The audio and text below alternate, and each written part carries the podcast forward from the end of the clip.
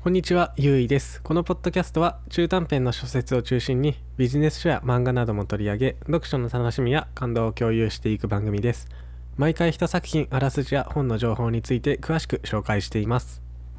今回紹介する本が、筒井康隆さんのえ時をかける少女という本になります。これは割とアニメ映画とかの方が有名なんですかね。角川文庫から2006年に出版されているものでただこれ私が読んだのは2006年のこれ新装版っていうので初版は1967年出版なので、まあ、本当に半世紀以上のロングセラーの本になってます。でこの本の表紙とかも結構何パターンか8パターンぐらいあるみたいで、まあ、一番有名なのは細田守監督のアニメ作画のやつで、まあ、真っ青な空を背景に女子高生がバーンと宙をかけているそんなイラストのやつなんですけども、まあ、私が読んだ本の表紙デザインは、まあ、このポッドキャストのタイトルカバーに画像があると思いますので、まあ、それを見ていただければと。まあ、これは以前、まあ、自分が高校生中学生か高校生ぐらいの頃に一度読んだんですけどもまあちょっと懐かしくなってあと前回「時をかけるゆとり」という浅井亮さんのエッセイを紹介したんですけどもまあそれを読んでてふとね思い出して、えー読み返してみたんですけどもまあ10年ぶりぐらいに読み返しても本当に面白かったしあの幸いというかあのちょっと記憶力があれすぎるんですけども内容をほとんど忘れていたおかげもあってかまあもう一回楽しめたっていうそういう感覚でした。でどんな内容か簡単にこの本の説明概要文から引用しながらいきますと放課後の誰もいない理科実験室でガラスの割れる音がした。壊れた試験管の液体から私の知っている甘い香りが漂う。同時に不意に意識を失い床に倒れた和子は目を覚ましてから時間と記憶をめぐる奇妙な事件が次々に起こる。思春期の少女が体験する不思議な世界と甘く切ない思いに胸をときめかせる。この永遠の物語もまた時を超える、まあ、こんな感じで説明文も結構、まあ、読者に対しても時を超えてこの本がえ読み継がれていきますよっていうそういうニュアンスを含ませていてまあ随分と粋な紹介文だなって。で本当にねこの主人公の、まあ、女子高生の和子が、えータイムリープして、まあ、困ってるんですよぐらいのことしか覚えてなくってで結構内容はミステリー的な要素もあったりするんですけども、まあ、その犯人が誰なのかとかも全然覚えてなかったのでなのでまた読み返してみて本当に面白かったです。でやっぱりこれほど人気で、まあ多くの人に読まれてで映像化もたくさんされて、まあ有名なタイトルになってるっていうのは、まあ、やっぱり内容がすごく分かりやすい SF 作品だからなのかなって、えー思うんですよね。タイムリープしたことによって分かる事件の真相とかに、まあ、説得力のある展開になっていて、まあ、こういうタイムリープものって出来事の経緯が過去に遡ったりとかすると、まあ、どうしても話が複雑になりがちだったりもするものが多いと思うんですけど、まあ、その辺もですね、えー本当に、まあ、話が短いのもあるんですけど、まあ、平易な分かりやすい展開になっていて子供から大人まで本当に広い年代で、まあ、万人受けしそうな内容だなと思います。で中身も本当に半世紀も前の作品だとは思えないなと思ってて、まあ、強いてあげるなら例えば男と女がちょっと仲良くしてるだけで、えーすぐ冷やかすようなやつがいたりとか、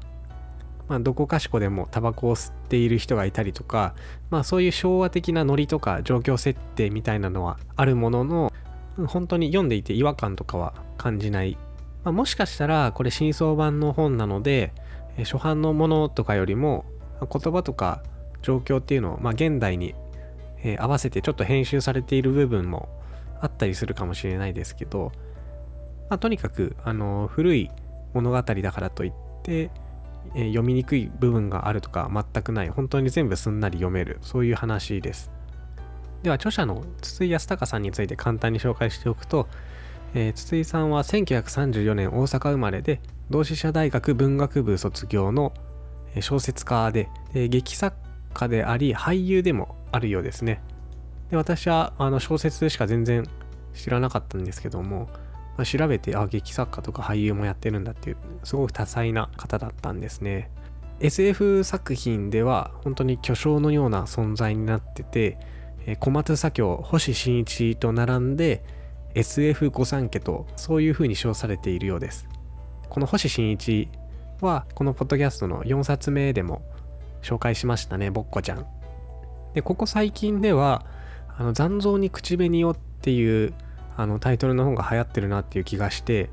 まあ、これは使用できる文字が一生ごとに一つずつ減っていくっていう、まあ、試みのある本なんですけどもこれを有名な TikToker の方が紹介したのをきっかけになんか筒井康隆さんの本がなんかまたちょっとプチバズってるような気がしました。でこの本は「時をかける少女と」えっ、ー、とまあ同時に別のお話も収録されてて「え時をかける少女悪夢の真相果てしなき多元宇宙」っていう、まあ、短編の3本立ての話で一冊の本になってました。なので、えー、今日はあらすじは、まあ、時をかける少女はちょっと詳しく紹介して他の2つは簡単にどんな話なのかっていうのをさらっと話しておこうと思います。じゃあまずは時をかける少女ですね。これはですね理科教室の掃除を任せられた和子と和夫と五郎の3人、まあ、みんな高校生で和子が女の子で和夫と五郎は男子高校生です。でこの3人のうち、まあ、和子がゴミを捨てに行ったんですけども、まあ、この理科準備室で怪しい人影を見かけます。彼女は不審に思って正体を確認しようとするんですけどその人影は焦って何かガラス容器を落として消えてしまいます。その割れたガラス容器から漏れた液体はラベンダーの香りがしてその匂いを感じ取った直後に和子は意識を失って倒れてしまいました。まあ、和夫と五郎がこの和子の様子を見に行って倒れているのを発見してこの理科の先生である福島先生を呼んで、まあ、解除に当たるんですけどもただの貧血で倒れただけでしょうと。言ってその場を収められます。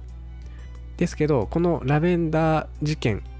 をきっかけに和子に不可解な現象が次々と引き起こされるようになっていきます。この事件から3日後の夜和子がベッドで寝ていると大きな地震が発生します。避難して外に出るとこの地震がきっかけで近所で火事も発生していました。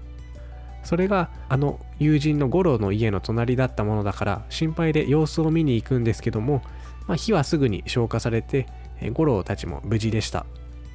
そんな災難があった翌朝和子と五郎がちょうど鉢合わせて一緒に学校に向かって登校しているととある大事件が起きます、まあ、横断歩道にトラックが突っ込んできてまあ、寝不足で遅刻気味だった和子と五郎は、まあ、2人は焦っていて、まあ、判断力も鈍っていたので、まあ、このトラックに巻き込まれそうになってしまうんですね。で和子は、まあ、この瞬間確実に死んだと思われて目をつむって覚悟を決めるんですけども、まあ、その一瞬目を覚ますと和子は自分の部屋にいたんです。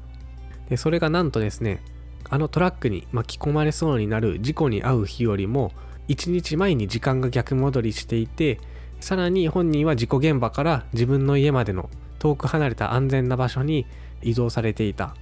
タイムリープと空間移動が同時に起こったことになります、まあ、この不思議な現象を、え夢なんじゃないかって疑うんですけどもだけど夢と疑うには明らかな現実感を伴っていた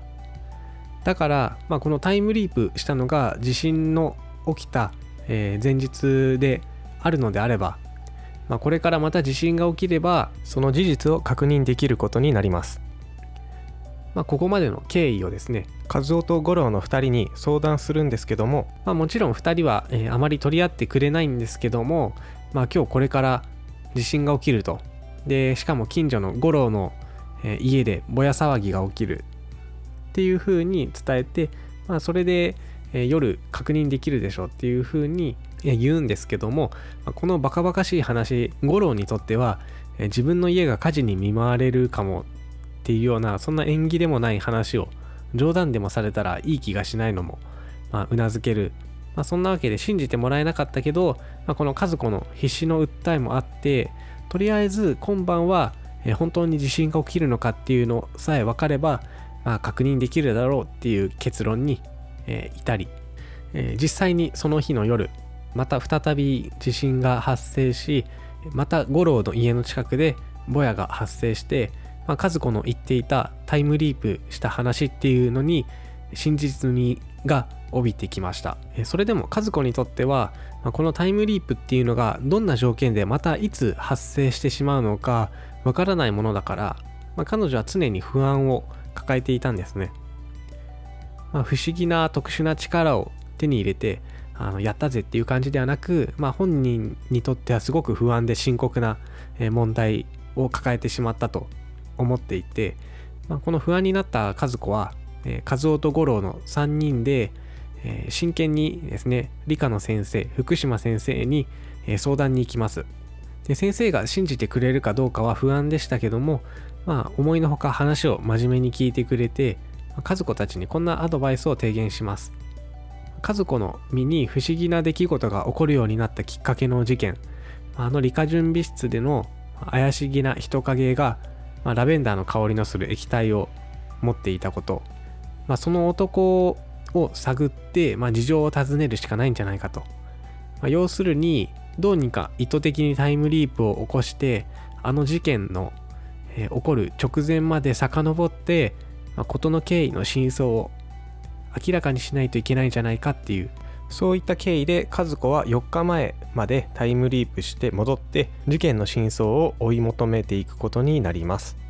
ただタイムリープする条件ややり方がわからなかった和子でしたが、まあ、福島先生が状況から察するにおそらく何か大きな身の危険を感じた時などに和子がこう強く思いを念じることで過去に戻ったんじゃないかっていうのを推測して、まあ、そういった状況を作り出して実際に和子は目的の4日前のあのラベンダーのガラスの液体瓶が割れる事件の直前までタイムリープするところまで行きそれからこれまでのこの経緯タイムリープする謎や事の真相っていうのが明らかになっていきます。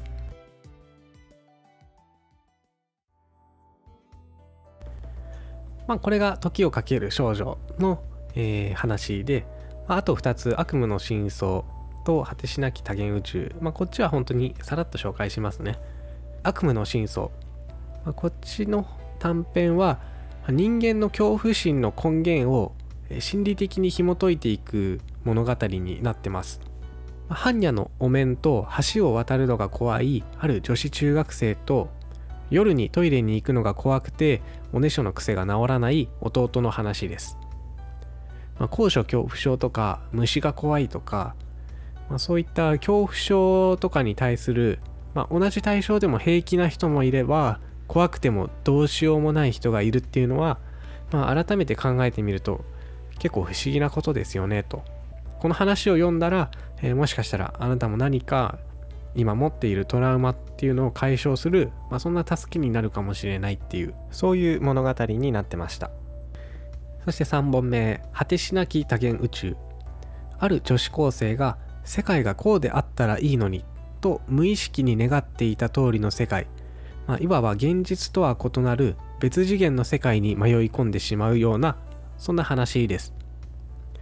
まあ、この女子高生はもっと目がパッチリしてればいいのにと思ってたら本当に二重まぶたに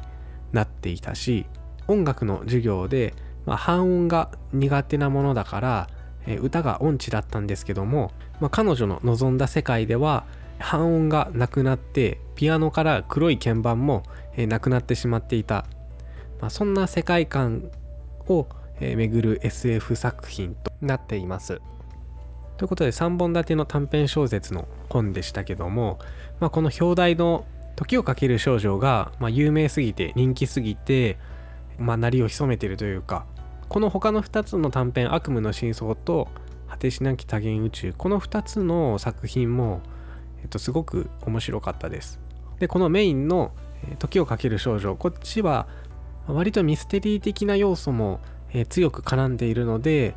まあ、あんま最後まで語れないところがあったんですけどもただこの「時をかける」っていうぐらいなので、まあ、もっとね未来とか過去を行ったり来たりするものだと思ってたんですけど、意外とたった4日間の間の往来で終わる感じでしたね。でまあこんなタイムリープものだけではなく、まあ、実はね、まあ、最後事の真相を知ると、もっと壮大な SF 展開っていうのが実はあったりとか、まあ、さらに淡い恋愛事情っていうのを織り交ぜた、まあ、そういったドラマチックな展開もあったりして、まあ、結構急展開な、え、話になってると思います。まあ、具体的に言うと未来人とか集団催眠とか、まあ、そういう、うん、割とこうがっつりと SF 要素が入ってくるんですよね。まあ、だけど、えー、そんな SF 作品でも、まあ、この学園舞台ですからあくまでもみんな高校生の、まあ、そんな雰囲気を壊さない程度に、えー、うまくマッチしているなって思いました。だから多分すごいこのミステリーとか学園とか恋愛 SF っていうのがすごいバランスよく、えー、全部がマッチしているっていうのがかなりこう完成された作品というか、まあ、それが長らく、まあ、ずっとロングセラーとなっているゆえんなんじゃないかなと感じました。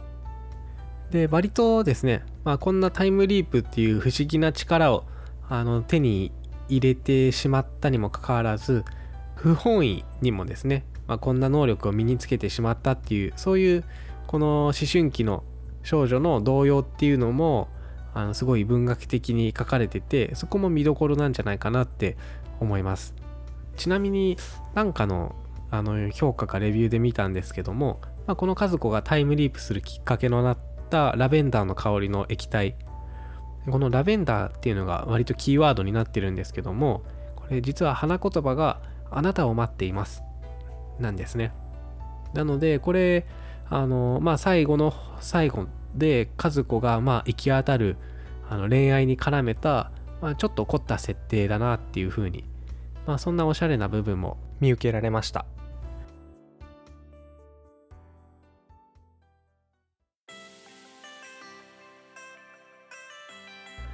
次回は作家村上春樹とイラストレーター安西水丸の共作エッセイとなるランゲルハンス島の午後